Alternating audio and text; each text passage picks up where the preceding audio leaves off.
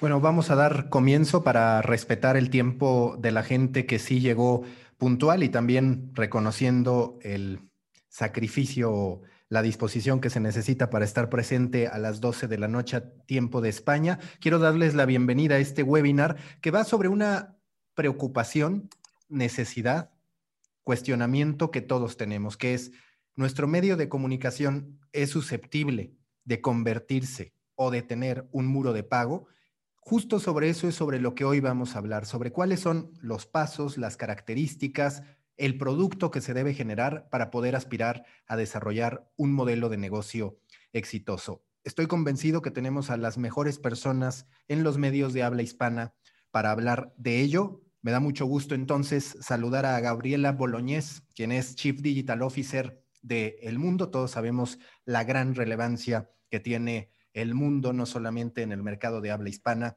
sino también a nivel mundial. Me acompaña también Germán Frasa, director de Producto y Desarrollo de Audiencias en Unidad Editorial.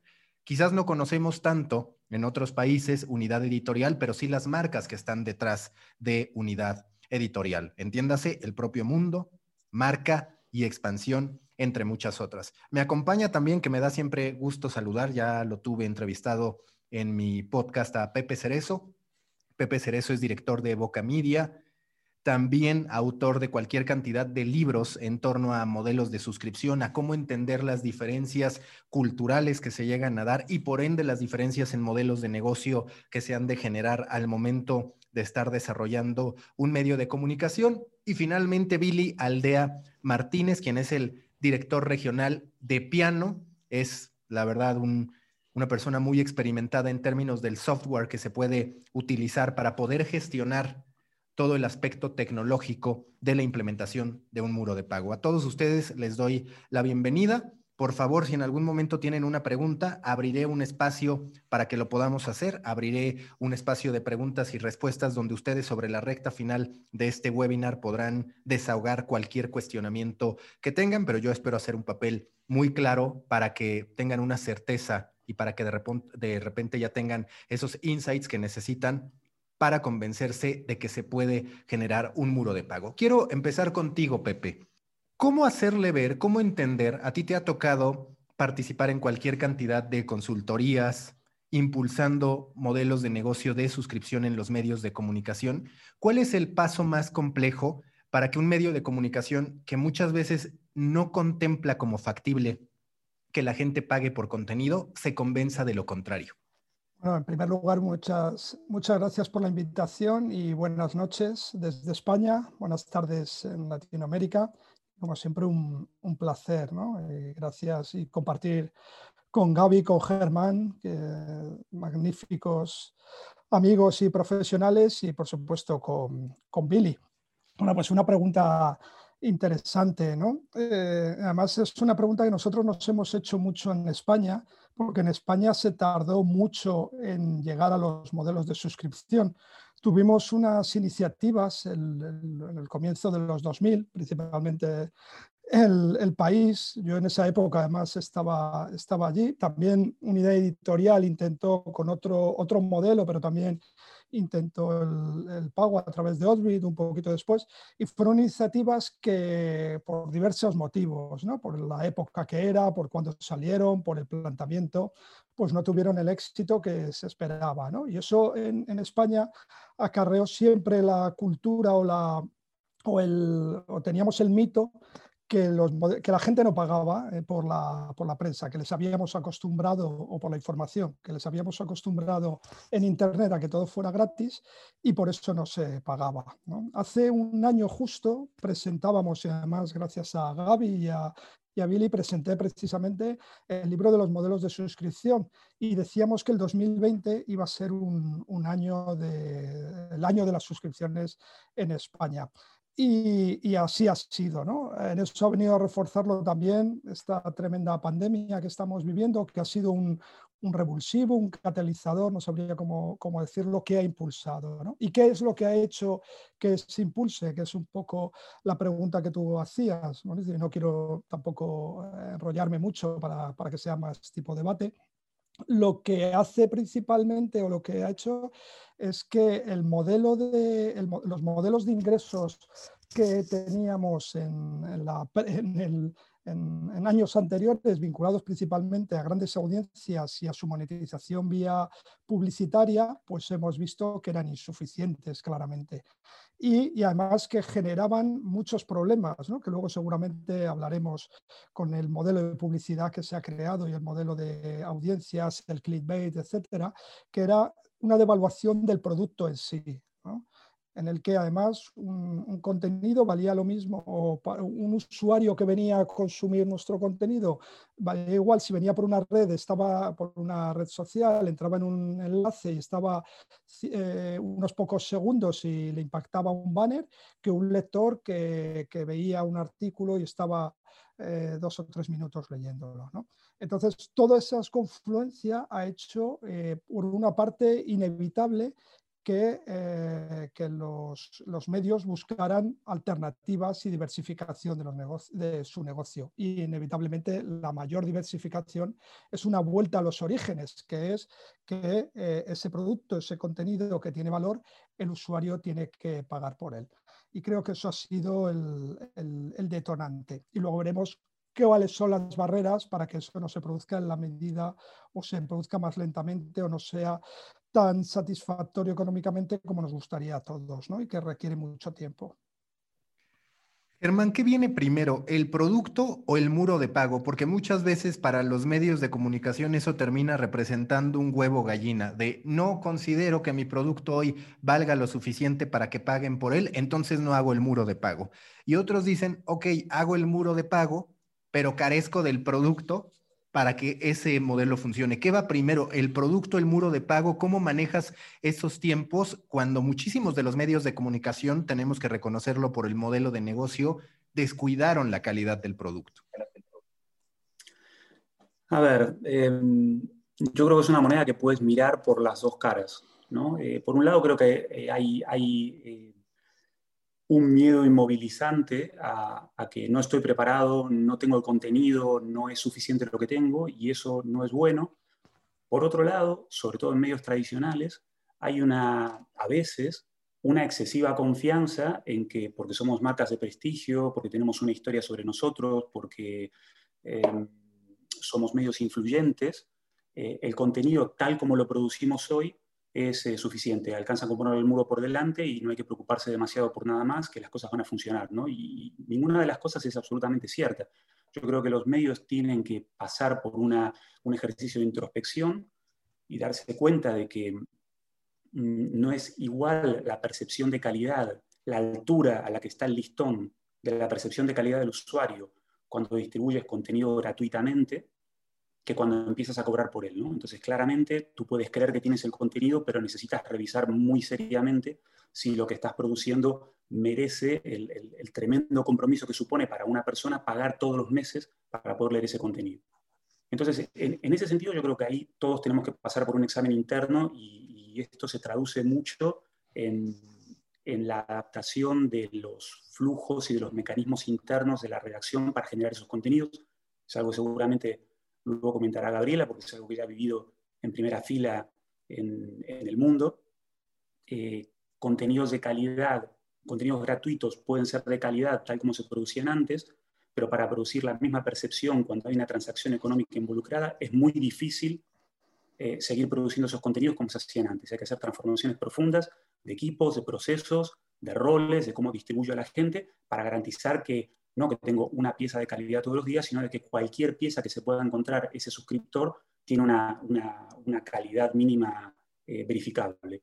Y por el otro lado, hay algo que me parece que, es, eh, muy, que, no es positivo. ¿no? Una vez que uno ha alcanzado ese nivel y empieza a producir ese contenido de base de calidad, hay algo que inmoviliza, ¿no? que es todo este discurso que hay alrededor de eh, necesito mm, más, necesito sorprender al usuario, necesito más tecnología, necesito, no sé, 3D, realidad aumentada, realidad virtual, eh, mm, visualización de datos, hologramas, ¿no? Hay como, ahí sí que creo que es ponerse el listón demasiado alto y a veces eso da miedo y agobia. Uno siente que su contenido mm, nunca va a ser suficiente porque lo que tengo que hacer es, eh, necesito fuegos de artificio, ¿no? Necesito sorprender a los usuarios. Y ahí yo creo que, que la experiencia nos está mostrando a todos que esos fuegos de artificio están bien, pero que son complementos. Que lo importante es el núcleo, ¿vale? Una buena y vieja historia, una buena y vieja primicia exclusiva, eh, informe especial, investigación, bien contado, en un texto periodístico de los de toda la vida que el usuario pueda consumir en cualquier dispositivo. Si por encima de eso somos capaces de enriquecer puntualmente con estos eh, fuegos de artificio, fantástico, ¿vale? Pero no creo que eso sea una limitación para que un medio con una presentación de contenidos mucho más sencilla y básica eh, tenga que privarse de dar el paso ¿no? y decir voy a empezar a, a, distribuir mis contenidos de pago, eh, aunque no tenga esos fuegos artificiales alrededor. Perdón que salto aquí, pero es que recuerdo cuando estábamos en la previa, en los meses previos a, a lanzar, y de hecho, en más de una oportunidad, lo puedo contar porque no hay problema en esto, tuvimos que demorar la fecha interna que teníamos porque había muchas dudas sobre qué cerrar, qué contenido, mucho debate, mucho debate y, y eh, muchas dudas sobre la, la, conducción de la empresa, sobre qué contenido iba a generar la redacción y mucha relajación por el lado de la redacción sobre los contenidos que hemos hecho toda la vida. Si hay algo que sabemos es de contenidos descuidar, lo de siempre, lo de siempre. Y, y entonces la dirección de la empresa diciendo, bueno, pero mostrarme qué. Y, pasamos muchos meses eh, con, ese debate que a veces puede ser paralizante. Eh, estoy más cerca de pensar lo, que dice Germán, que tenía mucha razón la, redacción en que los contenidos, los de, los de siempre, eh, el músculo ha tenido, el, el mundo ha tenido siempre mucho músculo para investigaciones exclusivas y que eso es lo que empuja a la, conversión y que es el, gran motor, no tengo ninguna duda de eso. Pero también eh, es cierto que era necesario revisar los mecanismos de producción de contenidos que, como dijo Pepe al principio, con, los años de, Internet que llevábamos volcados al clickbait, a las redes, se, habían como mm, bastardeado un poco y, que hubo que hacer un proceso de cuidar mucho más y de, y de empujar la producción de contenidos originales. Mm, pero bueno, digo que ese debate puede ser paralizante. Es bueno que lo, que lo hayas planteado, Mauricio, porque eh, te, te, consume meses de, de, debate interno sobre qué contenidos van a ser los que van a estar detrás del muro. Y justo sobre eso quiero ir. No es Gabriela Boloñez 2, es Billy Aldea que entró con el link de Gabriela. Pero a ver, Billy, si yo estoy en cero, ¿cómo empiezo? ¿Cómo genero toda una estrategia para poder llegar del punto A al punto B? Una, una buena pregunta y, y sí, no, soy un clon de versión mala de Gabriela, pero no, tenía el link correcto, entonces disculpa la confusión. Pero eh, muchas personas eh, piensan que este es un problema tecnológico y realmente es un problema estratégico y modelo de negocio. Eh, lo que hemos visto también, lo que hemos hecho con, Pepe en, algunos trabajos y también hasta con el mundo, empezamos a entender cuál es la estrategia, cuál es el objetivo y realmente ver cómo se diferencia. Una de las cosas comunes que piensan los medios es que yo tengo mi marca, tengo mi, mi audiencia y voy a implementar ahora un modelo de suscripciones y va a afectar el modelo que he construido. Y lo que vemos empresas como el mundo y otra empresa a nivel global, lo que comienzan ellos es expanden eh, su valor de propuesta y eso comienza entendiendo su audiencia primero, porque el valor activo que tiene un medio es su audiencia, no es el contenido, porque están creando contenido y han creado una comunidad que aprecia ese contenido. Entonces el activo es la audiencia. Entonces, ¿qué es lo que es audiencia leal? Porque hay muchos eh, diferentes clases de usuarios que componen una, tu audiencia en total.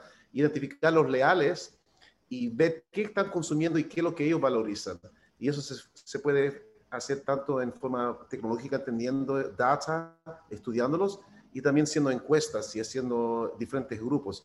Pero todo comienza con realmente entender esa audiencia y realmente entender qué es lo que ellos valoran, porque nosotros como empresa podemos pensar que ah, hay que darle un archivo a fotos, ah, hay que darle acceso a, crosswords porque el New York Times lo está haciendo.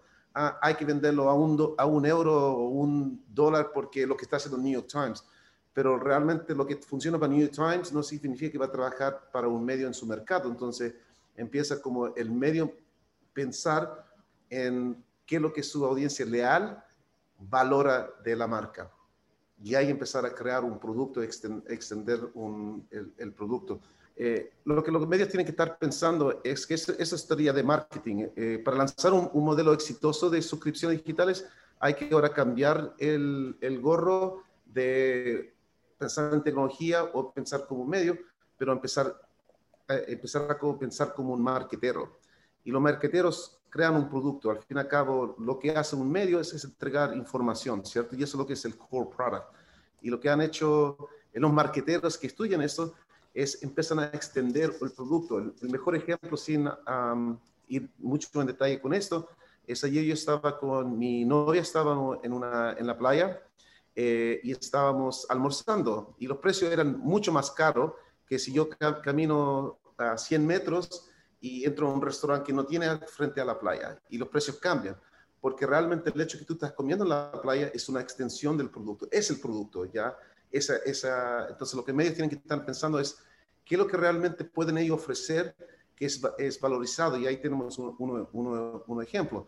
Comienza con el contenido, pero después comienza con, otras cosas de valor para esa audiencia que esté dispuesta para pagar, para ser miembro de eso, para participar en ese grupo, para tener otros beneficios de cómo ellos consumen las noticias. Vale, vale. Quería, perdón, quería, si interrumpo un segundito, quería comentar, es que hay, hay algunas personas en el, en el chat que están comentando cosas que me, parecen interesantes, de Andrea y Esmeralda. Andrea hablaba de eh, que, le parece que un proceso de desarrollo de, un producto, en este caso productos de pago como los que estamos hablando, deberían empezar, como todos los productos, por entender las necesidades y los deseos de las personas para, luego generar el producto. Eh, y Esmeralda, un poco en contraposición, dice, se puede crear un modelo de negocio sobre algo que el usuario aún no sabe que necesita. Y yo creo que aunque las dos cosas suenan opuestas, en la práctica son complementarias. Nosotros, por supuesto, Gaby y yo, hablamos desde nuestro contexto particular, que es el de trabajar en el mundo, que es un producto ya existente, que tiene, por así decirlo, un, track record, un legado histórico eh, como producto de, llevar décadas con sus investigaciones y su trabajo periodístico, influyendo en la sociedad y en la cultura española. Entonces, aquí digamos que hay un concepto de producto que, ya está bastante formado en, la cabeza de nuestros potenciales clientes. Entonces ahí, por ahí no empezamos un recorrido tradicional de descubrimiento de producto como el que estaba eh, comentando Andrea, pero, pero hay casos en los que lo hacemos. Por ejemplo, ahora estamos trabajando en un concepto de, algo, no es exactamente lo mismo, pero un concepto similar a lo que hizo el New York Times con el tema de cooking, ¿no? un, concepto de aplicación de cocina, de gastronomía.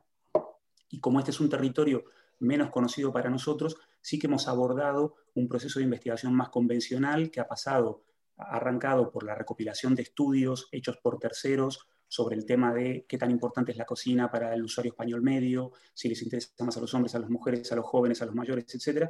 Y luego hemos hecho investigaciones nuestras dentro de nuestros sites tratando de identificar a esos grupos de usuarios, cómo se comportan dentro de nuestras webs y qué, comportamiento tienen ellos en particular con el mundo de la cocina para a partir de ahí diseñar una estrategia. ¿vale? Y en ese sentido no es que vamos y le preguntamos al usuario de manera directa, oye, dime cuál es el producto que quieres. Lo que hacemos es hablar con él para entender necesidades que, como dice Esmeralda, probablemente en ese momento el usuario no sabe que necesita. ¿no? Es decir, nosotros como empresa asumimos el riesgo de apostar por cosas que creemos en nuestro diálogo con el usuario, que ese usuario puede necesitar, aunque él en ese mismo momento no se dé cuenta, que, es, lo bonito de nuestro negocio, es encontrar cosas que el usuario va, va a apreciar cuando las vea pero que no es capaz de verbalizarlas en este momento. Y ese es el riesgo que le dan valor al negocio y que hace que el trabajo sea bonito.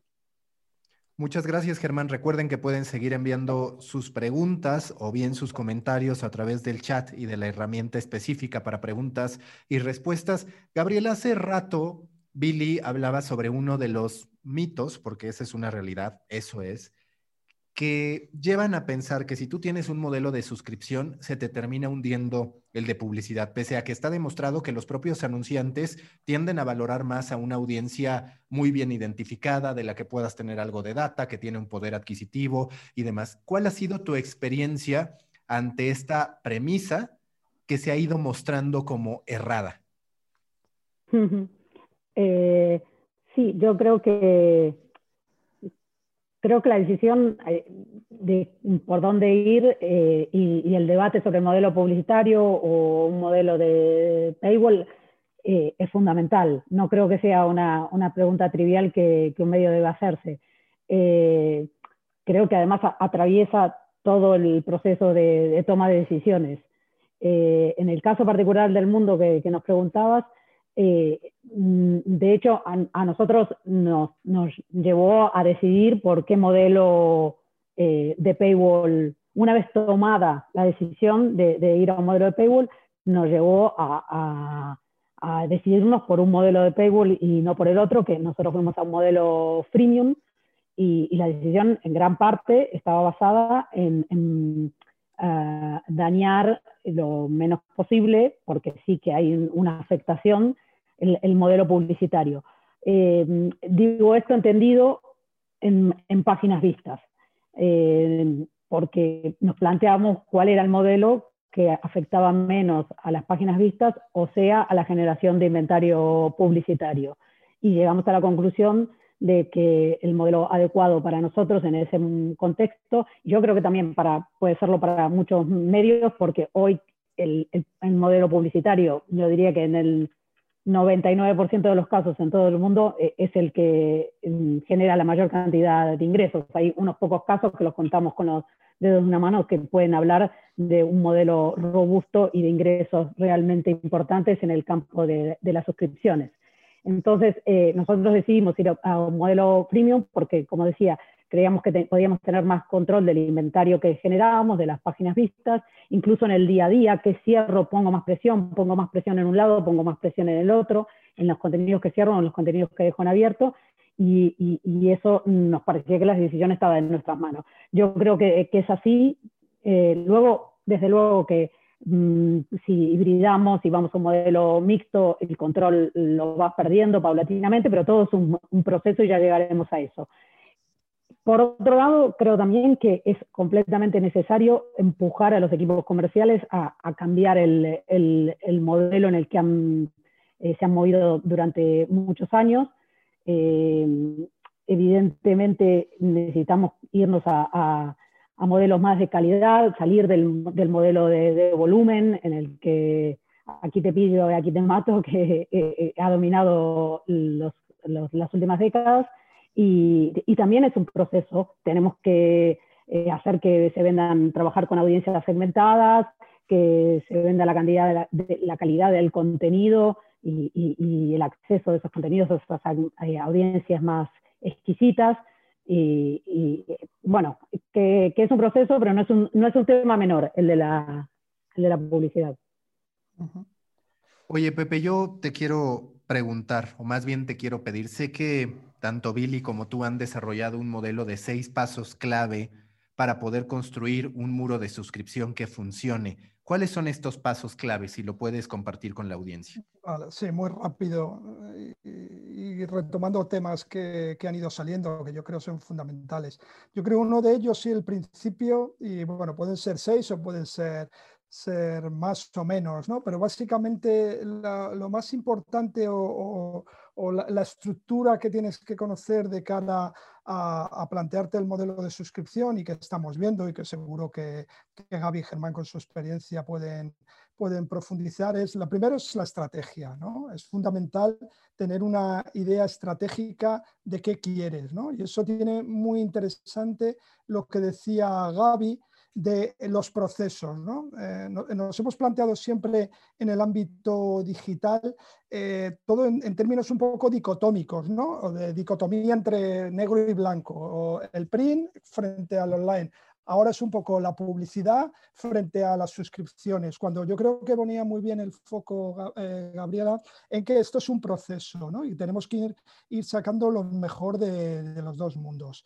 Entonces, y, en ese proceso aprender lo que se hacía bien y, la publicidad tiene que dar todavía y va a ser un, un, canal de ingresos durante muchísimo tiempo. Incluso aquellos que tienen muchos, muchas suscripciones tienen, eh, tienen, han mejorado, ¿no? han sabido y han sido capaces de eh, mejorar sus ingresos publicitarios, eh, pero retomando y haciendo una publicidad de forma diferente. Entonces, esa parte estratégica es fundamental.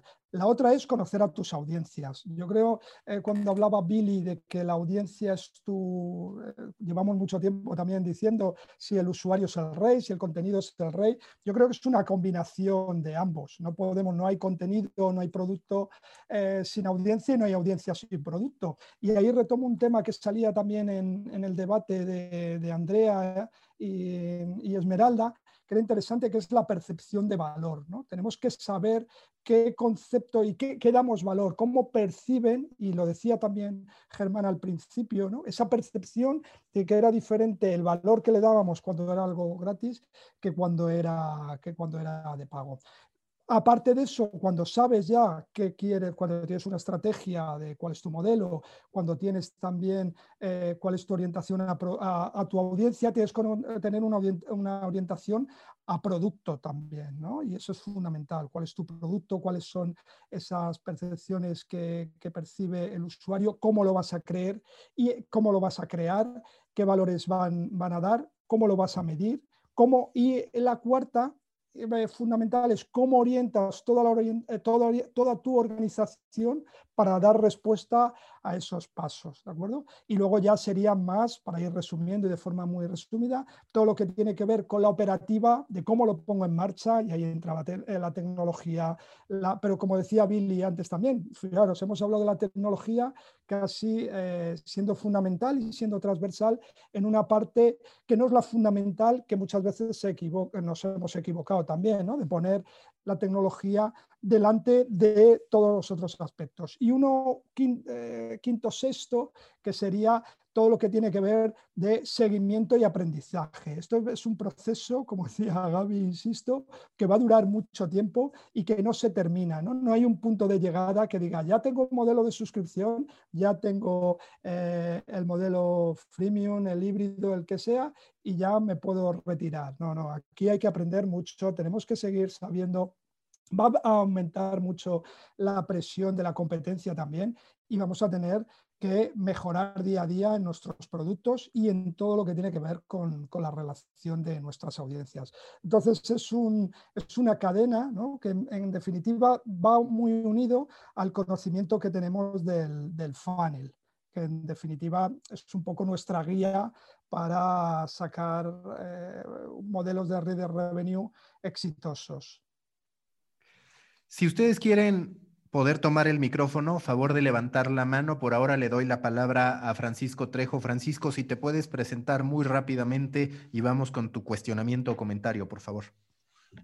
Hola, hola. Acá Francisco Trejo desde Aguascalientes, México. Eh, soy parte de una empresa de medios del centro de acá del, país. También colaboro con, con Mauricio en algunos proyectos, incluido Storybaker. Y mi pregunta va este, sobre, bueno, ahora que, he estado cubriendo más lleno la, la industria junto a Mauricio en Storybaker, este, me he fijado que está esta tendencia que medios exitosísimos en los rankings de, de Comscore o en tráfico, incluso si no hubiera comparación contra otros, activan el muro de pago como, como el Universal en México, que lo tiene como para contenidos plus, según ellos. Pero hay otros, como el país, pues que te cierran la llave, ¿no? Cada cierto número de, de contenidos. Entonces, mi pregunta es si al dar el paso al tema de suscripciones no les da a los publishers, como algunos de, ustedes, este miedo de caer en Comscore, o ya de plano eso pierde total, total relevancia por lo que da el, programático y la apuesta entonces de suscripciones y eso les da más al punto de perder este Comscore. También lo digo porque, por ejemplo, ahora que Jonah Peretti y BuzzFeed compraron el Huffington Post, este, él decía que como el New York Times, el Washington Post y cada vez más medios allá en Estados Unidos están cerrando la llave, él veía en el Huffington Post una oportunidad para ser el medio libre que todo el mundo consultara. O, sea, que no le iba a poner paywall, ni eso, ni a BuzzFeed News. Ah, yo aquí seguro que Gaby va a querer decir algo, pero este es uno de mis temas favoritos, así que no puedo no, puedo no decir algo. A ver, por un lado, sí, lo que estás describiendo son los dos modelos que mencionaba hace unos minutos Gaby, el tema del, freemium, ¿no? O sea, freemium entendido por, por, cerrar específicamente algunos contenidos, los que se supone son los más importantes del día, y dejar todos los demás abiertos, versus el modelo metered o medido, con, una especie de taxímetro, en el que, como es el del, del país o el del New York Times o muchos periódicos americanos, donde el usuario recibe una especie de crédito eh, por mes en el que puede navegar gratis X artículos, ¿no? que típicamente se empieza con 10 y después se va estrechando. Eh, una cosa que, quería compartir sobre eso es, eh, Gaby habló del, del, impacto de, esto en, de estos modelos en publicidad y, y antes de la, de la, sesión nos habíamos estado hablando del tema y una cosa que decíamos era que en, impacto en Publi el, el, creemos que es mejor el modelo que adoptamos, el de, el de freemium, porque porque te permite jugar con tus volúmenes de audiencia, que está relacionado con lo que preguntas. Es decir, es verdad que cerrar contenidos te puede penalizar en el momento en cuanto a tu audiencia, pero tú cuando vas a un modelo freemium decides si hoy quieres cerrar 10 artículos, 20 o 5, ¿vale? Lo que te permite ir mes a mes, eh, ir, ir, monitorizando cada día eh, cómo va la evolución de tu, de tu, audiencia en el mes y decidir eh, si cierras más para mejorar tus objetivos de conversión y de, captación de clientes premium, o si abres un poco más porque quieres eh, cumplir con campañas publicitarias o quieres eh, ir consolidando tus objetivos de audiencia para fin de mes. Y en ese sentido, nosotros nos consideramos un medio masivo, estamos sistemáticamente entre las posiciones de liderazgo en audiencias digitales en España, incluso un año largo después de haber lanzado el, el paywall, seguimos así, según los datos de Comscore que acaban de salir, en el mes de diciembre fuimos el número uno y, creo que ahí hay un ejercicio de equilibrio eh, muy delicado que en el caso del meter es, es más difícil de hacer, porque una vez que tú decides que vas a salir cerrando 10 artículos por mes, eh, perdón, que le vas a dar gratis 10 artículos por mes al usuario y se lo comunicas, es más difícil echarte atrás y decir, bueno, como necesito cumplir campañas publicitarias, objetivos de audiencia, voy a abrir esto a 20, ¿no? Sería como difícil de entender para los usuarios suscriptores. Entonces, una vez que entras en un camino meter, el único recorrido posible es el de estrechar cada vez más el número de artículos eh, que, gratis que ofreces. Entonces, es un recorrido en una única dirección. Mientras que el modelo freemium te permite abrir y cerrar, por lo menos en la primera fase, según lo necesitas, que yo creo que en esa fase inicial es eh, interesante solo como complemento de decir que yo creo que hay que distinguir el mundo del inventario y de las páginas vistas del mundo de los usuarios, el que al final es el que mide Comscore, y, que al final, excepto en modelos eh, hard, muy, muy, muy duros, donde incluso la portada está bloqueada y prácticamente no hay acceso a, nada, eh, en el resto, la cantidad, una portada abierta, una portada con, que marca rumbo informativo, que marca la agenda política de un país, como en el caso del mundo es en España, junto con otros medios de, comunicación, como el país, pero, pero sí que tiene ese poder de influencia sobre la agenda política española, Mm, nosotros no lo hemos sufrido en cantidad de usuarios únicos. Realmente no, no hemos eh, sufrido el impacto. Otra cosa es el inventario publicitario, porque, claro, al haber contenidos bloqueados hay menos acceso a, las páginas vistas. Pero en cuanto al volumen de usuarios, eh, yo creo que no, no, hay, no, hay, no hay demasiado impacto en nuestro caso. Yo por decir aquí algo. Dale, dale, dale. Vale, no, simplemente creo que vamos a eh, que estamos empezando, ¿no? tanto en, modelos, tanto el Fremio como el, el, Meter, los híbridos, los algorítmicos, y que vamos a ir viendo mucha evolución y seguramente convergencia en, en, los modelos y en las hibridaciones, pero más importante que eso es los indicadores. ¿no? Eh, Comscore, y cuando nos referimos a Comscore nos, eh, nos referimos a las audiencias y al, y al, ranking de audiencias, creo que es una métrica del pasado, ¿vale? Para ser muy radical. ¿eh? creo, y ya lo estamos experimentando, y seguro que Gaby y Germán y lo podremos hablar, empezamos a, a, ver otro tipo de indicadores que son mucho más relevantes para el, negocio. Seguirán existiendo las, las, métricas y lucharemos y lucharán, sobre todo los medios, por seguir apareciendo en la parte de arriba, lógicamente, porque seguimos esa tendencia, ese proceso que hablábamos, pero creo que de aquí a unos años eh, las métricas más importantes van a tener que ver con retención del usuario, con eh, todo eso del engagement, que va a ser muchísimo más, más relevante. ¿no? no sé cuánto tardará, pero creo ya está. ¿no? Yo creo que es una tendencia evidente. Tengo que decir que me han gustado mucho las colaboraciones, las aportaciones de la audiencia, porque ahorita tanto Nacho como Andrea tocan dos temas que son medulares para entender el muro de pago. Por un lado, Nacho pregunta, y la puede contestar quien ustedes considere, Germán o Gabriela, sobre todo por estar en el mundo, si de algún modo ha afectado el tráfico derivado de redes sociales y deseo, dado que se trata de contenido cerrado, y lo mezclo con la siguiente pregunta que es de Andrea, hablando de percepción de valor, ¿qué hacen ustedes para definir el precio de la suscripción? Que siempre es sin duda una de las grandes dudas, interrogantes que uno tiene al momento de elegir este tipo de esquemas. Eh, mm, no, lo mismo, la respuesta es muy parecida a la anterior y por eso soy, eh, voy a ser breve. Eh, no demasiado, no demasiado. Un poco en, no en cuanto a cantidad de usuarios que acceden tanto de redes sociales como de, deseo, no. Un poco sí en la cantidad de, páginas vistas por usuario, por visita que consumen esos, esos usuarios. Porque evidentemente hay contenidos a los que no pueden acceder, entonces eh, el consumo es un poco menor, pero en cantidades no. Y la otra pregunta, ahora se me ha ido, pero no. Es sobre el tema de la percepción de valor para ponerle un precio a la suscripción, decir, esto es lo que puedo ah. cobrar. Germán, ¿quieres comentarlo tú? Sí, a ver, en, nuestro caso particular, la verdad es que no ha sido muy científico porque tengo que confesar que el mercado español eh, sí que tenía a nivel de industria de contenidos, no estaba muy avanzado, como dijo Pepe, hasta 2020 en tema de oferta de contenidos de pago en periódicos digitales pero sí que en los años previos se empezó a formar una cultura de comprar consumo de contenidos por Internet, sea de películas o de música, y eso fue estableciendo una percepción de precio que, de manera bastante natural se ha agrupado alrededor de ese número mágico que es el 999, ¿no? Ese 999 que está a un céntimo de, pasar a los dos dígitos, ¿no? de convertirse en un 10. Entonces, eh, incluso eh, productos como Spotify, que empezaron eh, con precios de 14,99, luego fueron estableciéndose, estableciendo precios entry level de, de 9,99 o incluso una capa más baja de 6,99. Y eso te predefine el, el, recorrido que puedes tener. ¿no?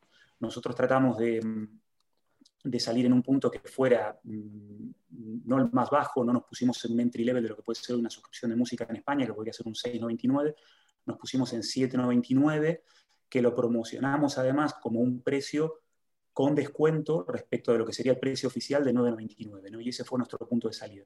También hay que decir que, que nosotros vendemos por separado nuestra réplica digital, lo que, lo que Pepe comentó antes, que, que se conoce en el mercado español como Orbit, ¿vale? es el kiosco digital en el que vendemos la réplica digital facsimilar del periódico, eso lo vendemos como un producto aparte y no está incluido en nuestro producto premium y vale otros 7,99. ¿vale? Entonces, a, veces eh, hay debates en el mercado español sobre quién, tiene, quién defiende mejor el precio de su producto, si el país o si el mundo, y nosotros siempre apuntamos que de, todos los que han salido al mercado, la vanguardia, la BC, etcétera, eh, nosotros mantenemos separada nuestra réplica digital, con lo cual si, un cliente nuestro quiere tener acceso a todas nuestras versiones, tendría que estar pagando en el entorno de los, eh, de los casi 15 euros, ¿vale?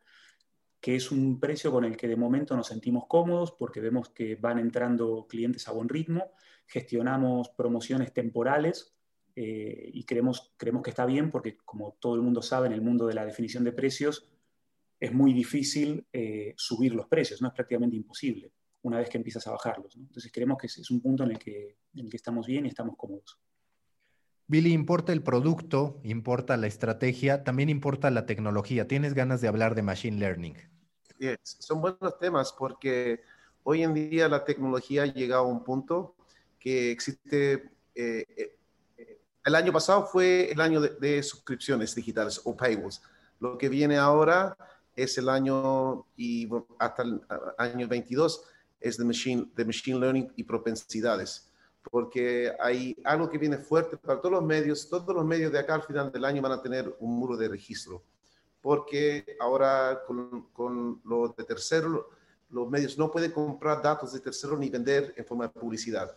Entonces ellos tienen que conocer ahora y también por privacidad tienen que conocer su, su audiencia en forma directa. Entonces todos van a montar un muro de registro. Al montar un muro de registro van a saber que ya no es un cookie, es un user ID tanto que navegando en un computador y en un celular. Entonces, Piano está en la fase de terminar una adquisición de una empresa de Web, Analytics, una de las top tres, y la top uno es Adobe, la otra es Google y hay un tercero, una empresa francesa. y la razón por la adquisición es porque nosotros ya estamos capturando eh, cómo las audiencias se comparten, las audiencias leales versus no las leales, cuán, frecuente vienen, a qué hora vienen, por cómo vienen, cuánto tiempo se quedan y se crean unos perfiles de propensidad de 1 a 10, 10 es más alto que va a ser un suscriptor. Entonces, en vez de esperar que cerrarle el contenido, un contenido puede estar abierto para un usuario y cerrado para otro, basado en la propensidad. Y generalmente el modelo de suscripción impacta solamente entre 1 al 5% de su audiencia total. Entonces, por eso, como dice Gaby, no impacta realmente el, el modelo de, de, publicidad, porque solamente está impactando a las personas que leales, que son leales. Y generalmente uno determina la lealtad por cuántas páginas ellos consumen un mes. Puede ser 5 a 30. Pero ahora eso ya es un modelo no obsoleto, que es, es, razonable, pero ahora basado en el consumo, la frecuencia, y ahora con también como a dónde ellos navegan el cursor. Eso se pone en Machine Learning, se identifica y cada medio tiene su propia forma, su propia eh, huella digital de su audiencia leal y a esas personas se le presenta una oferta. No se les cierra realmente el contenido, pero se le presenta mientras ellos están navegando y consumiendo el contenido, se le presenta por qué no te suscribes, por qué no apoyas el periodismo, por qué no te haces un miembro. Puede ser cualquier call to action, porque eso ya es un call to action. ¿ya? eso estamos, ahí tocamos a, los famosos cuatro Ps que uno aprende joven cuando estudia marketing, Product, Price, Price, Promotion. Y eso son la, fundación de un modelo exitoso, el producto, que es lo que es el producto, el precio, eh, eh, eh, a dónde aparece y la promoción, qué oferta estás dando, porque todas las personas quieren comprar una oferta y como que está tomando, está diciendo Germán, él ha establecido un, precio basado en lo que se compra, pero hoy en día vemos muchos medios que tienen 50 diferentes productos, 50 diferentes price points basado en la propensidad de su usuario. Entonces, si Germán vemos que él ha dispuesto para pagar 4 euros, le vamos a dar una oferta de 4 euros. A Pepe tiene una propensidad de pagar 10, él va a ver una oferta. Y no van a haber reuniones entre ellos. ¿Cuánto pagas tú? Porque ya cuando hace la compra, hace la compra. Y, eso es lo que viene hoy en día con el machine learning, que está prácticamente impactando todo. Toda industria hoy en día, eh, el artificial intelligence, machine learning, está haciendo un impacto. Y ahora estamos viendo que ese eh, tecnología y know-how y práctica se está implementando dentro de la industria de medios de comunicaciones, porque al fin y al cabo lo que el medio de comunicación está haciendo es vender un producto y tiene que saber, uh, ¿cómo se dice uh, la palabra correcta? Es diferenciar quién está dispuesto, cuándo y cómo y por qué, y hacerle esa oferta dentro de la navegación de su experiencia en el medio. Ya cuando te metes en ese mundo, la historia de Comscore se te, se te va borrando. ahí no aparece Comscore. ¿Quién se acuerda de Comscore? Sí, nosotros, nosotros estamos en el proceso que, que está contando Billy, ¿no? Eh, salimos con un planteo de, de paywall y de producto premium muy básico, muy, muy estático, en el sentido de precio único, eh, no diferenciación de, de audiencias, no segmentación, no perfilado de contenidos Em, y estamos haciendo la transición de la mano de piano a, este nuevo modelo, de empezar a aplicar inteligencia, machine learning, tanto para la recomendación de contenidos que mantengan al usuario más tiempo enganchado con nosotros, como para perfilarlo y entender si ese usuario va a ser más propenso o no a comprar una suscripción, que, por supuesto es un camino interesantísimo. Lo que pasa es que a mí me gusta el, el, el recorrido que hicimos, ¿no? O sea, que, que, no esperamos a tener la tecnología perfecta, no esperamos a, a tener 2001 Odisea del Espacio listo ¿no? para, para lanzarnos, sino que, decidimos eh, ocupar un lugar, ser pioneros en el mercado, priorizamos mucho eso, eh, marcar el camino, ser la primera oferta de un periódico digital español eh, premium y, y, en paralelo, mientras empezábamos a vender, aprender de la experiencia de, de, vender un poco así, como diríamos en España, a manubrio, ¿no? vender cliente por cliente, eh, con un precio único, mientras eh, combinamos esa experiencia con un desarrollo tecnológico que si hubiéramos esperado hasta tenerlo en su sitio, por ahí habríamos tardado un año más todavía en lanzar. Entonces, yo siempre la, digamos, la mejor la experiencia más bonita que tengo para compartir de este año y medio de trabajo es que eh, el camino no tiene por qué ser una línea recta, ¿no? ni perfecta. Uno puede salir, sale con un modelo básico, nosotros no tenemos nada escrito en piedra, ahora somos freemium, no sé si mañana seremos meter. Eh, todos los medios españoles prefirieron empezar registrando usuarios gratuitamente y tener un pool de usuarios registrados para luego comercializar la, la oferta premium con ellos. Nosotros no hicimos eso, salimos directamente con nuestra oferta premium Estamos ahora construyendo nuestro modelo de preregistrar usuarios, lo hemos hecho un año más tarde. Eh, ese modelo ahora es fijo, cerramos algunos artículos gratuitamente para que el usuario se registre, pero nos estamos planteando, y creo que en las próximas semanas daremos el paso, de que sea un modelo meter, es decir, que, que los usuarios puedan navegar libremente una cantidad de artículos y después les digamos, oye, puedes seguir navegando, pero tienes que registrarte. Y, y, fijaros cómo se combinan dos modelos que parecen contradictorios, ¿no? un, un signwall o muro de registro gratuito, meter, con un número de artículos libres, y al mismo tiempo un paywall freemium, con un número de artículos de pago fijos.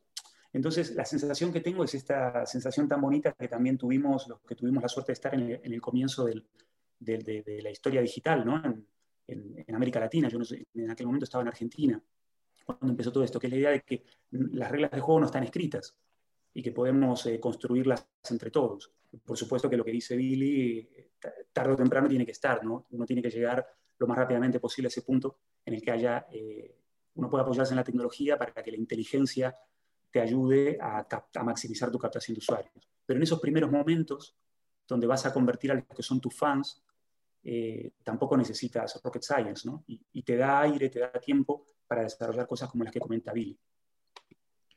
Gabriela, claramente el uso de tecnología también deshabilita ciertos recursos, deja obsoletos a ciertos recursos o responsabilidades, pero también genera nueva demanda de talento. Hoy, ¿cómo se compone una redacción que abraza el muro de pago y que además empieza a incorporar elementos de muros de pago algorítmicos, de machine learning, en fin, todo lo que está vinculado a la implementación de un muro de pago? Sí, eh, lo hemos comentado muchas veces también con, con Germán, que al final eh, los modelos de suscripción generan como nuevos puestos de trabajo en todas las áreas y en las redacciones tenemos a los periodistas de toda la vida, no hay no.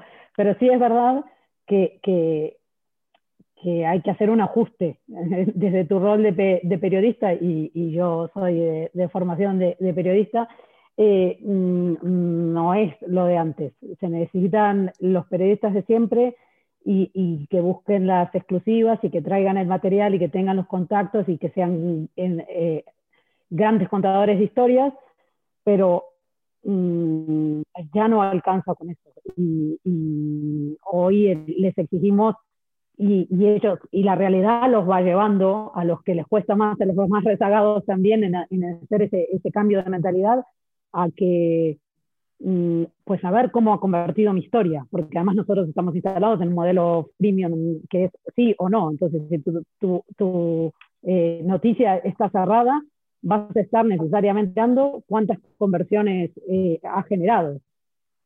Y si la respuesta es cero, por, seas un periodista de a la vieja usanza que digas a mí no me importa, te importa, te importa, porque Mm, fastidia que tu, que tu artículo haya estado cerrado y que no haya generado conversiones.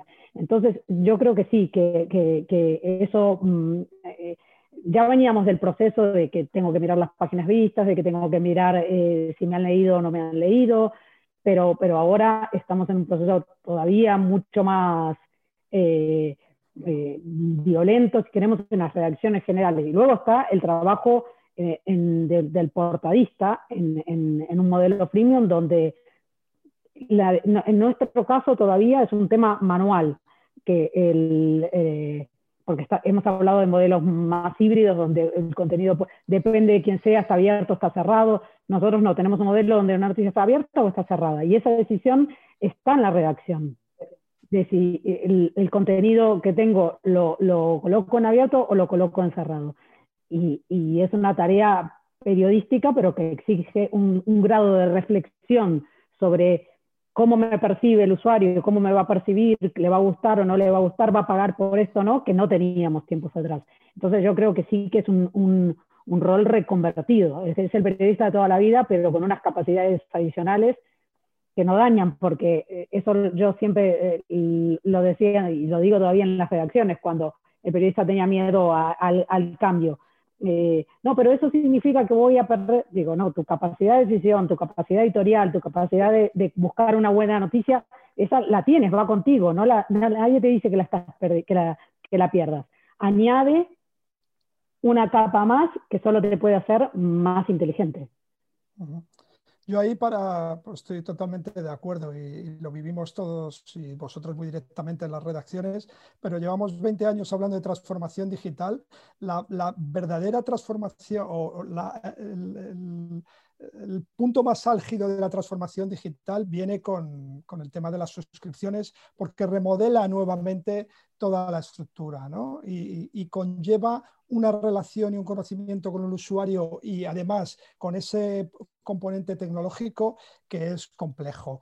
Y yo creo que ser ahora, estar en unas redacciones de los sitios, y lo digo de verdad, más apasionantes, pero al mismo tiempo también mmm, más intensos y con mayor presión. ¿no? Y yo comprendo que hay gente que, por edad o por, por ciertos eh, factores, la presión es muy grande. Entonces, y lo decimos siempre, la, el cambio cultural es muy, muy grande y ponemos mucho foco en los ámbitos de, los redactores, ¿no? en la parte de los periodistas, pero también creo que hay un foco muy importante en el management. ¿no? Hay que cambiar la forma en la que se gestionan equipos. Lo hemos visto también con el COVID, ¿no? lo hemos visto con, eh, trabajar con equipos de forma distribuida, trabajar con equipos que ya la jerarquía no es tanto cuántas horas estás o, o la valoración es cuántas horas estás, sino cómo eh, conoces tu producto y eres efectivo. Entonces ahí el management necesita también y no siempre eh, está preparado ¿no? para este cambio tan, tan profundo de cultura interna.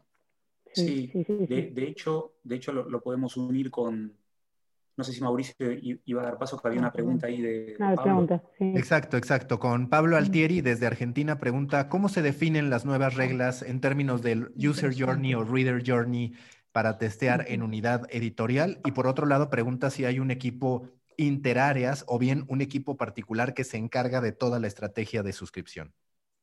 Sí, me parece que viene muy a cuento la pregunta porque engancha con lo que dice Pepe y Gaby, ¿no? En este proceso de transformación, el, el, la forma en la que el management se organiza para, para, definir cómo desarrolla estos productos y cómo toma decisiones es crítica. Yo no sé si en nuestro caso está bien o está mal, comparto lo que, cómo, cómo nos está saliendo a nosotros. Eh, se parece mucho a lo que Pablo llama un equipo interárea. Nosotros tenemos una especie de conducción colegiada, donde claramente hay tres áreas participando muy activamente, diría que están permanentemente hablando entre ellas. ¿no? Todos los días tenemos reuniones formales y además contactos informales. Estas áreas son eh, casi lo que, lo que ha puesto aquí Pablo. Eh, la redacción, entendida redacción en sentido amplio, con la participación de dos subdirectores que están muy involucrados, los del área digital, Vicente Ruiz y Joaquín Manso, y Gaby, que es, en su figura de CDO es como la interlocutora digital, ¿no? la representante, el nexo de, desde la redacción con todo el resto de las, de las áreas de la empresa. Producto, que es mi área, que es una área transversal, que da también servicio a las otras marcas, al diario Marca, a Expansión, al mundo, a revistas como Telva, y que somos los que tenemos herramientas para testar productos con usuarios, hacemos mapas de calor, eh, prototipos, eh, eh, voice alouds, eh, test a través de herramientas como UserZoom, y que tenemos esas palancas que son necesarias para poder bajar el producto a tierra y definirlo en detalle. Y por supuesto el área de negocio, eh, negocio barra marketing, que en nuestro caso se llama ventas, ventas a clientes, eh, que son los que definen el precio y tienen la presión de cumplir los objetivos de negocio. Para eso vienen a nosotros, entonces desde la redacción se lideran las propuestas de contenido, eh, ventas tiene la necesidad de de empujar la estrategia comercial y nosotros tratamos de fusionar eso en un producto y tratamos de verificar que ese producto sea de interés para, para los usuarios. ¿no? Lo diseñamos entre todos juntos y hay, hay, muchas tomas de decisiones en común, que yo creo que de momento es algo que vivimos muy positivamente. Pepe, para ir cerrando, yo te quiero hacer una pregunta. ¿Qué consideras que ocurre con el mercado latinoamericano, donde ya empieza a haber casos de suscripción, pero esos casos de suscripción suelen estar ligados, al menos los de éxito, a los legacy media. Es cierto que en España también, pero encontramos una serie de medios locales, encontramos algunos diarios que no necesariamente tienen 50, 100 años de historia, que ya empiezan a monetizar en decenas de miles de suscriptores. ¿Qué falta en Latinoamérica para que empecemos a hablar de una gran posibilidad de monetizar a través del usuario en medios de comunicación latinoamericanos que no necesariamente sean legacy. Vale, esta daría también, yo creo, para un seminario entero. Eh, creo que, y, con gente que sabe mucho más seguramente del mercado. Yo trabajo en Chile, en Colombia, en, en Argentina también he hecho cosas. Eh, creo que uno de los problemas que hemos tenido siempre desde, desde Europa es, eh, y desde España incluso, eh, es ver el, mercado latinoamericano como un todo. Cuando creo que, varía mucho. México es totalmente distinto, incluso México hay partes que es totalmente diferente, ¿no? A Colombia, a, Chile, son mercados completamente diferentes. Sí creo que hay eh, eh, una diferencia muy grande entre lo que es el legacy con un peso estructural muy grande que eh, como característica la digitalización ha llegado más tarde, pero eso les ha hecho también que, hayan tenido más músculo financiero que, lo que ha pasado en, Europa en algunos grupos, que, fue muy rápido y además coincidió con la crisis y con el endeudamiento, y eso les ha hecho a grupos, eh, y no quiero mencionar alguno, pero en Colombia, por ejemplo, que esa transición la han hecho mucho más, ha sido menos, menos ha, habido menos fricción porque todavía tenían, el papel ha servido, eh, ha tenido muchos ingresos, ¿no? Pero sí es verdad que al mismo tiempo hay muchísimas eh, iniciativas muy innovadoras innovadoras, pienso en, la silla vacía, pienso en, bueno, en animal político, etcétera, etcétera, etcétera, pero sí es verdad que son eh, medios muy de nicho y que todavía no han sido capaces de tener ese crecimiento en audiencia para monetizarlo. ¿no? Yo creo que tiene que ver también con la situación socioeconómica eh, de, Latinoamérica, hablando, insisto, de una forma muy genérica. Creo que a medida que madure la digitalización de toda la sociedad, va a ir también, si hablamos de la digitalización en España, o sea, de los modelos de suscripción que han estallado en España en el 2020, ¿no? pues creo que eso lo iremos viendo. Igual que nosotros tenemos cierto retraso con respecto a las tendencias de los modelos anglosajones y del norte de Europa, pues hay cierto retraso estructural o retardo, para ser más exacto, eh, del modelo latinoamericano, ¿no? pero que irá confluyendo también rápidamente, yo creo. Una pregunta que me parece bastante bien para cerrar. Vamos con Billy, que seguro tú tienes una visión más general, y luego con alguna de las dos personas, Gabriela o Germán, de El Mundo. Entonces, Billy, lo que preguntan es, ¿cómo controlar el churn rate? Eh, y sí, vi esa pregunta y una, una pregunta interesante eh, de parte de Piano, donde nosotros hoy día trabajamos como más o menos 4.500 a, sitios eh, que tienen suscripciones, que son parte de más o menos 300 grupos, eh, hacemos mucho benchmarking y lo que hemos notado es que si tú estás regalando el producto o comprando una suscripción como una empresa, ¿a qué me refiero a eso? Que por un euro paga ahora y después en el tercer o cuarto mes sube un precio alto, eh, vas a tener un churn alto. Tienes un churn mucho más alto teniendo eso que comenzar. Es mejor tener pocos clientes, clientes pagándote más que muchos clientes pagándote pocos. Y eso hemos visto ahí. Si tú mal acostumbras al usuario a desvalorizar tu mismo producto, vas a tener churn. Porque hoy en día alguien puede crear una nueva cuenta con Gmail y registrarse y todo eso. Entonces, es mejor eh, hacer al usuario apreciar tu producto no en forma de precio, pero recordarle el valor que tú estás entregando, los valores que uno cree o lo que uno ha estudiado, que ellos van a valorizar para retenerlo. Y también lo que uno hace, hay varias estrategias, y estoy hablando de las primordiales, y la otra cosa es promover un producto de suscripción que sea 6 dólares o 5 euros por, eh, por mes, eh, pero en el momento de que ellos pongan la tarjeta, tú le pides que completen la transacción eh, adelantado el año. Porque ellos ya emocionalmente, porque el trabajo exitoso de un modelo de suscripción son marketeros, personas que entienden marketing. Entonces, mejor en ese momento, cuando ellos ya están committed, comprometidos con hacer un suscriptor, ahí tú le pides que ahora que haga la transición una vez por el año.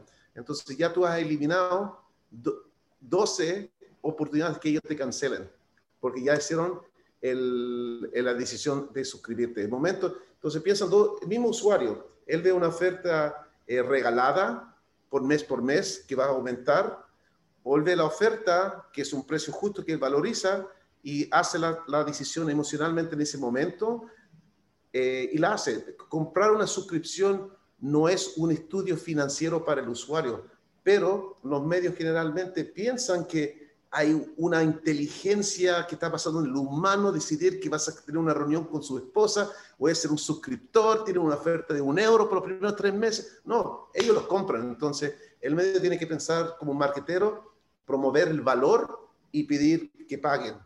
Eso es lo que vemos, son las dos cosas más importantes que previene el, el churn eh, a nivel mundial, no importa Latinoamérica, Europa o Estados Unidos. Que ahora, eh, quizá Gabriel o, Germán. Sí, eh, mm, yo, como dijimos antes, como mm, salimos con un, nosotros salimos con modelos simples. Eh, editorialmente, bueno, pues abierto, cerrado, tecnológicamente un modelo muy simple. Nuestra aproximación al, al, churn en, el primer, en este primer tramo de, de nuestro largo proceso en el, en el mundo del, de los modelos de pago también es bastante simple. El primer punto, mantener el precio, mantenernos en una horquilla ah, alta de, precios mm, y, no, y, estar firmes allí, con ofertas puntuales, como dijo Germán previamente, pero en una horquilla alta. Y el punto dos, controlar nuestra relación con el, con, el cliente, el proceso de onboarding, importante, mm, mm, comunicarse, mostrarle rápidamente cuál es el beneficio de, esa suscripción y luego controlar el ciclo de vida y, del usuario, mantener la relación mm, del, consumo, pero sabemos que es un proceso y que tenemos que, hay, como decía Billy antes, este es el año del Machine Learning, este es el año de... Nos va a ayudar, todo esto nos va a ayudar a mejorar esa comunicación con el cliente y a mostrarle ese valor y a retenerlo. Mm, estamos, empezamos con un approach muy simple, pero tenemos que desarrollar nuevas técnicas, no solo en el sentido de la conversión, sino también en la retención. Recuerdo que, cuando, recuerdo que cuando lanzamos, eh, ya estábamos hablando con Piano, ¿no? Cuando lanzamos nuestro humilde paywall estático, ya estábamos hablando con Piano. Piano nos decía en las presentaciones, eh, es muy importante apostar por el cobro anual. Y nosotros decíamos, pero ¿quién va a comprar en España, ¿quién va a pagar? El país de la piratería, el máximo pirata de Europa, ¿quién va a pagar todo un año por adelantado? ¿no? Y salimos con siempre todo nuestro marketing giraba alrededor de la oferta mensual. A los pocos meses llega la pandemia, ¿no? Y empezamos a notar un subidón muy importante en, suscripciones. Claro, y en ese momento pensamos y dijimos, claro, toda esta gente, si la, la suscribimos por un mes, estamos perdiendo una oportunidad extraordinaria. Entonces, ahí hicimos un pivot muy fuerte, contrapedaleamos y empezamos a ofrecer muy agresivamente sobre la marcha, ¿eh? sin ninguna estrategia muy, muy planificada, eh, nuestra oferta anual, empezando por una gestión de precios. Fuimos bastante agresivos en descuentos en la oferta anual para tratar de capturar toda esa ola y meterla en planes anuales, aunque fuera con un descuento importante porque nos convenía, era una forma muy efectiva de combatir el churn. Tienes una persona durante todo un año, hasta dentro de 12 meses, no vas a tener que preocuparte por una renovación de ese cliente.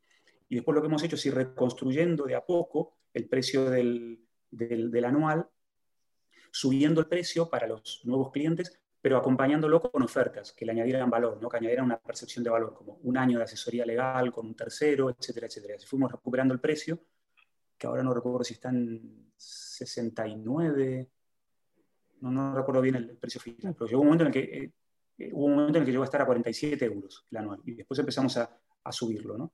Entonces, eh, esa también es una estrategia válida. Mientras llega esta capacidad inteligente de ofrecer el mejor precio de acuerdo con el engagement del usuario, a nosotros nos ha servido mucho y hemos pasado en, el curso de 2020 de tener un 10% de la cartera con pagos anuales a tener en este momento, estamos en el 40%, creo, ¿no? No, 47%, más o menos. 47, 48%. Vale, muchas gracias. Para cerrar, a lo largo de la conversación hemos tenido varias menciones a piano. ¿Qué es piano, Billy? Y sobre todo, ¿cómo la gente puede conocer esta tecnología que contribuye a que el buen producto periodístico que genera el mundo, unidad editorial en lo general, como también otros medios de comunicación a nivel mundial puedan monetizar? buena pregunta, pero voy a decirlo rápido, pero primero quería agradecer a, a Mauricio a ti, gracias por eh, la invitación y gracias también a Pepe y a Germán y a Gabriela por también participar en este panel, porque hemos notado que hay, hay mucha, eh, no misinformación, pero mitos que no, no, no, no tienen eh, un backup realmente. Y la realidad es como Piano es una empresa, 11 años trabajando en este rubro, comenzamos en un momento como una empresa de paywall, hoy en día somos una empresa de, de data, y estamos convirtiendo en una empresa de machine learning, de propensidades, modelos. Podemos nosotros proyectar un comportamiento de las audiencias y hacer a ese usuario tomar una acción que ese sitio quiere, tanto en el mundo de medios de comunicación y una empresa de, por ejemplo, como Coca-Cola, que quiere gatillar personas que se registran y, o se suben a, un user. Entonces somos una empresa de, de data hoy en día. Eso es lo que es Piano hoy en día y somos muy enfocados en estrategia primero y después tecnología. Obviamente somos una empresa tecnológica, pero hemos notado que nuestra plataforma es muy robusta, muy inteligente, es como un avión, pero las personas para subirse en un avión necesitan un piloto que sabe manejar. Entonces estamos ayudando a, la industria a entender aviación tecnológica en, en, otra forma. Entonces, si quieres saber un poquito más de piano, eh, sacamos muchos reportes no somos muy em, no empujamos, no, no somos eh, de empujar comprar piano, somos de educar primero. Entonces, si alguien tiene una duda, quiere saber algo, pueden ir al sitio piano.io. El IO significa uh, Indian Ocean, pero la empresa tecnológica ya lo ocupan como uh, Input Output. Eh, entonces, Piano.io, y ahí pueden mandar un correo y ponerse en contacto con Piano y ver cómo podemos aportar. Aprovecho también a saludar a Daniel Desein, un, gran amigo de, de, ADEPA de Argentina que se, que se ha unido. y estamos acá para ayudar como piano. Y, y cualquier cosa, dudas, información que quieren saber. Y hemos hablado con, con Mauricio en crear un programa, crear un bootcamp, un masterclass de, de seis, de ir esto ya profundo, porque en una hora que ya hemos pasado, una hora de crisis, es mucho para abarcar, pero eh, hemos estado diseñando un curso en conjunto con Mauricio y también con, con Pepe y hacer eso regularmente por un periodo de seis clases, invitando personas de la industria como Germán y con Gabriela, que ellos están dentro de la trinchera, realmente cómo se están enfrentando, eh, qué es lo que hicieron, qué es lo que han aprendido. Y algo que también quería comentar y tuvo mucho resonancia, lo que dijo Germán, es mejor meterse a la piscina y aprender a nadar que esperar el momento perfecto y hacerlo, porque estando dentro tú ya estás comprometido a aprender y avanzar. Y esto es lo que una de las, yo creo, una de las claves principales sobre eso. Bueno, fue una, una respuesta larga. Yo quiero hacer una pregunta que es quizás la más importante de la plática, Billy. ¿Qué pasó con tu username de Miami Vice? Porque ese fue el primer username que me diste para que la gente te siguiera y resulta que en realidad no, ya te civilizaste y pusiste al día Martínez. ¿Qué pasó con Miami Vice? Bueno, Miami Vice, eh, yo tengo mi Instagram más, eh, más de 12 años cuando, cuando comenzó. Y en ese momento, tú te recuerdas, Twitter estaba de moda no usar tu nombre, era crear una, un, un avatar, algo. Y en ese momento, cuando yo me creé mi Instagram, estaba, estaba reviendo eh, la serie y estaba viviendo en Miami, la serie Miami Vice, pero con una C, no con una Z. Eso ya estaba tomada, entonces puse una Z, una Z y quedé con ese nombre. Pero eso sigue con mi Instagram, pero todo el resto, Facebook, LinkedIn, Twitter profesionalmente es arroba aldea Martínez. Esa es una, una poca historia y perdona la confusión. bueno, muchísimas gracias. Pueden seguir a Pepe Cerezo en Twitter, por ejemplo, con arroba Pepe Cerezo, a Gaby Boloñez con G Boloñe y por otro lado a Germán con Germán No me queda más que agradecerles a todos ustedes, tanto a los ponentes como también a las personas que asistieron. Muy importante decirles, el viernes hablando de monetización, pero desde newsletters en Clubhouse, en un room que estoy organizando, va a estar René Lankenau, que es un caso interesante. Ha hecho un negocio de nicho que hoy ya tiene más de 1.500 suscriptores a través de Substack, que es un caso único en México y me atrevería a decir que en Latinoamérica. Entonces, este viernes a las 9.30 en el room de Storybaker Daily pueden escuchar a René Lankenau en, este, en esta plática sobre cómo monetizar un newsletter. Hoy, hablando de España, tuvimos también a Charo Marcos en el mismo room de Clubhouse. Muchas gracias. Para los que han preguntado, pueden volver a ver esta sesión, encontrarla on demand tanto en mi podcast, que estaré por subirlo, como también a través de la sesión en video que iremos compartiendo tanto con ustedes como a través de las redes sociales. Muchas gracias y hasta la próxima.